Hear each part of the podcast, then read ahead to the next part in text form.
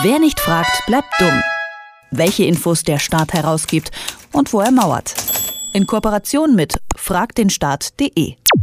Digitalisierung ist eines der wichtigsten Themen unserer Generation und das wird auch mit Bezug auf Schule und Bildung heiß diskutiert. Vor ziemlich genau einem Jahr hat sich die Initiative EduLabs das Thema vorgenommen. Das Projekt aus dem Hause Open Knowledge Foundation hat sich das Ziel gesetzt, digital gestützte Methoden so zu nutzen, dass sie offene und zeitgemäße Bildung ermöglichen. Vergangenes Jahr haben wir uns schon einmal mit Markus Neuschäfer unterhalten. Er ist Leiter dieses Projekts und heute spreche ich mit ihm darüber, welche Erfahrungen er seither mit dieser Initiative gemacht hat, wie sich EduLabs so entwickelt hat. Schönen guten Tag. Hallo. Herr Neuschäfer, bevor wir darüber sprechen, was sich seit dem letzten Jahr oder im letzten Jahr so getan hat, können Sie uns vielleicht bitte doch noch mal ganz kurz erklären, worum es bei EduLabs grundsätzlich geht? Gerne. Aktuell gibt es durch die Digitalisierung ganz neue Möglichkeiten in Schulen und wir wollen vor allen Dingen solche Möglichkeiten fördern, solche Unterrichtsformen fördern, die zu mehr Partizipation und Teilhabe beitragen. Das heißt, nicht einfach nur dasselbe mit anderen Mitteln weitermachen, sondern stattdessen die Frage stellen, was kann man mit den neuen Methoden, mit den neuen digitalen Möglichkeiten anders machen, damit ja, man mehr selbstgesteuerten, schönen Unterricht hat. Welche Möglichkeiten hat man denn mit digitalen Medien im Unterricht, die Schüler und Schülerinnen bzw. auch die Lehrerinnen und Lehrer nutzen können? Ein gutes Beispiel ist das Thema kollaboratives Schreiben.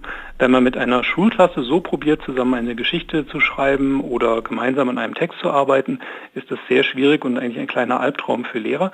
Mit einem Etherpad oder Google Doc oder anderen Online-Formen geht das auf einmal ganz leicht und ähnlich ist es auch mit anderen Arbeitsformen, wie zum Beispiel ja, Projektorientierung oder dass der Schüler jederzeit Zugriff auf alles Material hat. Das sind alles Formate, die das selbstgesteuerte Lernen sehr fördern und die man sich auch schon eigentlich eigentlich länger wünscht in der Reformpädagogik zum Beispiel. Ein anderes Beispiel sind Methoden des Flipped Classroom, wo Schülerinnen vorher die Materialien sich anschauen oder bestimmte Informationen zum Unterricht, kleine Vorträge sozusagen und man die Unterrichtszeit halt eher dazu nutzt, etwas zu diskutieren.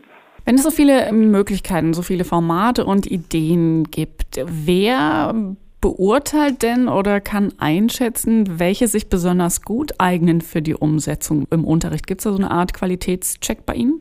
Genau, also wir sammeln diese Ideen nicht nur und erstellen sie, sondern wir haben halt auch aus der Community eine Redaktion. Das sind dann halt wirklich Medienpädagoginnen aus der Praxis, auch eine Hochschullehrerin ist dabei.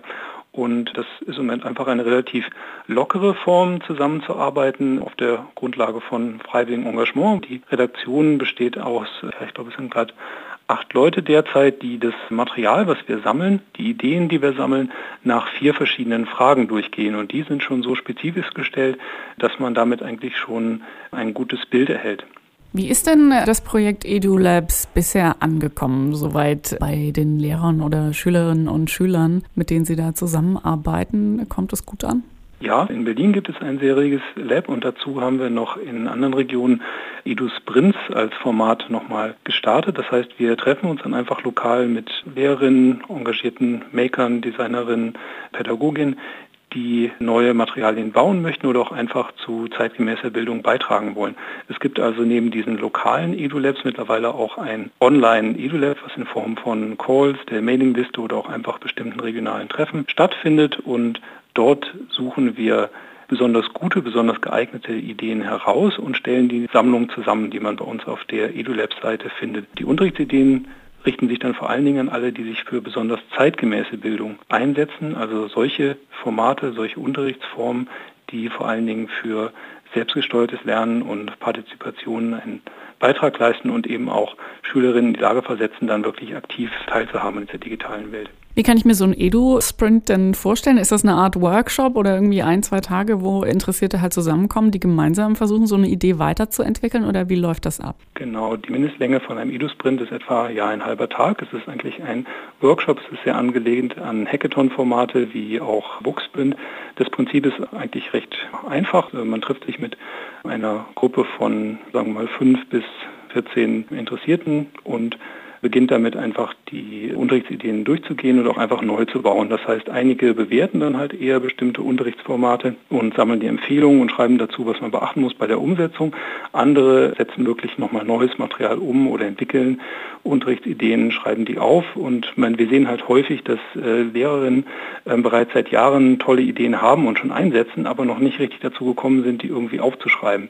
Es gab zum Beispiel das sogenannte Glas-Projekt, wo im Grunde ein schönes Konzept geboten wird, wo mehrere Schulklassen aus unterschiedlichen Schulen über einen längeren Zeitraum online zusammenarbeiten, per Skype oder einem anderen Format.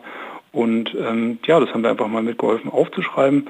Und das kann jetzt von anderen nachgenutzt werden. Also Edu-Sprints sind sozusagen kleine Events von einem halben Tag bis zu zwei Tagen, wo man entweder neues Material baut oder wirklich nochmal die Ideen durchsiebt und sich anschaut, was davon ist besonders brauchbar. Wenn ihr euch einige der Ideen oder Methoden anschaut, die bei euch in den EduLabs vorgeschlagen werden oder angeboten werden und die dann auch umgesetzt werden, habt ihr da die Beobachtung gemacht, dass es sich stellenweise die Lehrerrolle oder die, die Schülerrolle äh, so ein bisschen verschiebt oder öffnet auch? Oder was sind da so die wichtigsten Erkenntnisse, die ihr mitnimmt aus der bisherigen Arbeit? Die Lehrerrolle hat sich tatsächlich geändert. Also in den neuen Formaten, die besonders auf naja, selbstgesteuertes Lernen setzen, ist der Lehrer öfters oder oft in der Rolle des Lernbegleiters eher, dass er sozusagen den Rahmen setzt, aber dann auch in einer anderen Rolle aktiv ist, dass halt eher die Gruppen darin unterstützt oder auch wirklich schaut, wo gibt es gerade Engpässe, wo gibt es Probleme, wo kann er mithelfen, aber auch wirklich eher zur Recherche selber anleitet. Also es ist nicht mehr die Rolle des allwissenden Frontalunterrichtleiters, sondern es ist mehr tatsächlich ein Coach, ein Lernbegleiter. Das sehen wir in vielen dieser Methoden, die in dieser Unterrichtsideensammlung auf unserer Seite auch mit vorkommen. Und das ist wahrscheinlich auch dann ein größerer Unterschied jetzt, dass sich Lehrende anfangen zu vernetzen, aber auch wirklich die Gelegenheit nutzen, sich auf eine andere Rolle zu konzentrieren und wenn man das halt richtig macht, dann kann es halt auch wirklich eine gewisse Arbeitsersparnis brauchen, dass man zum Beispiel, wenn man Schülern einen Link gibt, der auf bestimmtes Material verweist, was offen ist, dann muss man halt nicht mehr als Lehrer so viel Zeit im Kopierraum verbringen. Die EduLabs-Materialien sind ja an die Strategie der Kultusministerkonferenz Bildung in der digitalen Welt angepasst, so ein Stück weit. Wie schätzen Sie denn generell die bildungspolitische Entwicklung ein, was Digitalisierung betrifft? Geht das auch da in die richtige Richtung? Es gibt gerade zumindest ein wachsendes Problembewusstsein. Jetzt langsam ist auch angekommen, wir müssen da etwas tun. Nur die Antworten gehen noch sehr auseinander. Man hat halt einmal sehr viel Angebote aus der Wirtschaft oder auch wirklich das Bedürfnis natürlich der Politik, eine All-in-One-Lösung sich möglichst einzukaufen.